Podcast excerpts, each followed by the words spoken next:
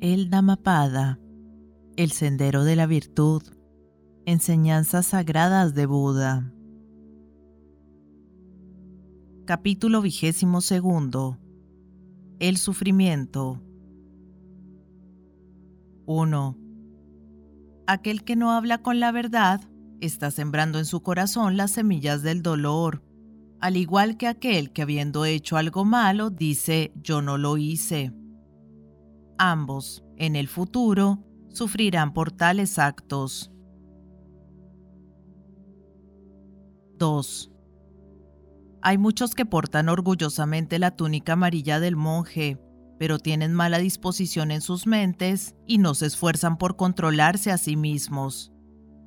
Personas semejantes padecerán en el futuro los resultados de tales actos.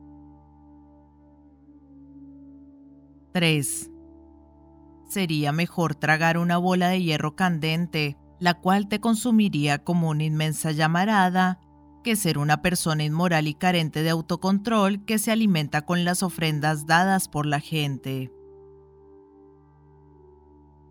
4. El hombre que corteja a la mujer ajena sufre cuatro clases de desgracias. Aumentará su impureza, su serenidad se verá alterada, será reprobado y entrará en un estado de continuo sufrimiento. 5. Además de ello, el destino le deparará un largo dolor.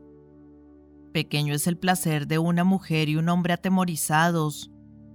Por otra parte, un rey justo le impondrá un severo castigo.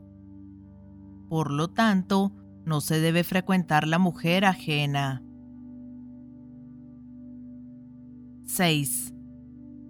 Así como la hierba cuya, si es tomada del modo incorrecto, puede producir dolorosas heridas en la mano, de la misma manera, la vida del monje, si es mal practicada, con una mente impura, produce resultados dolorosos y pocos beneficios.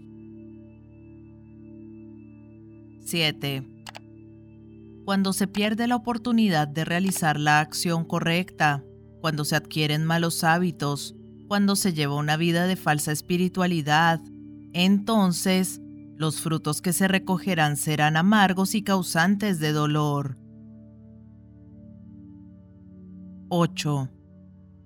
Si debes cumplir con un deber, hazlo en forma enérgica y con buena disposición, porque la pereza traerá consigo inquietud y dolor. 9. Es preferible no actuar antes que realizar una mala acción, porque ésta trae consigo tormentos en este mundo y en el mundo del más allá. Siempre se debe elegir hacer una buena acción, de la cual jamás dimana el pesar. 10. Como si fueses una ciudad fronteriza, custodiada tanto interior como exteriormente, así debes cuidar de ti mismo no dejes pasar la oportunidad de escuchar estas enseñanzas. Aquellos que estando desatentos no oyen esta sabiduría, traerán para sí mares de pesar. 11. Aquellos que se avergüenzan de lo que no deben y no sienten vergüenza ante lo vergonzoso, toman por un mal camino y se sumergen en oscuros abismos. 12. Quienes sienten temor frente a aquello que no debe ser temido y no temen a lo que en verdad es digno de temor, ellos se han encaminado por la senda errada que conduce al sufrimiento. 13. Los que imaginan faltas donde no las hay y no ven el error donde éste habita, se desvían del camino de la pureza y descienden a los estados más bajos de la existencia.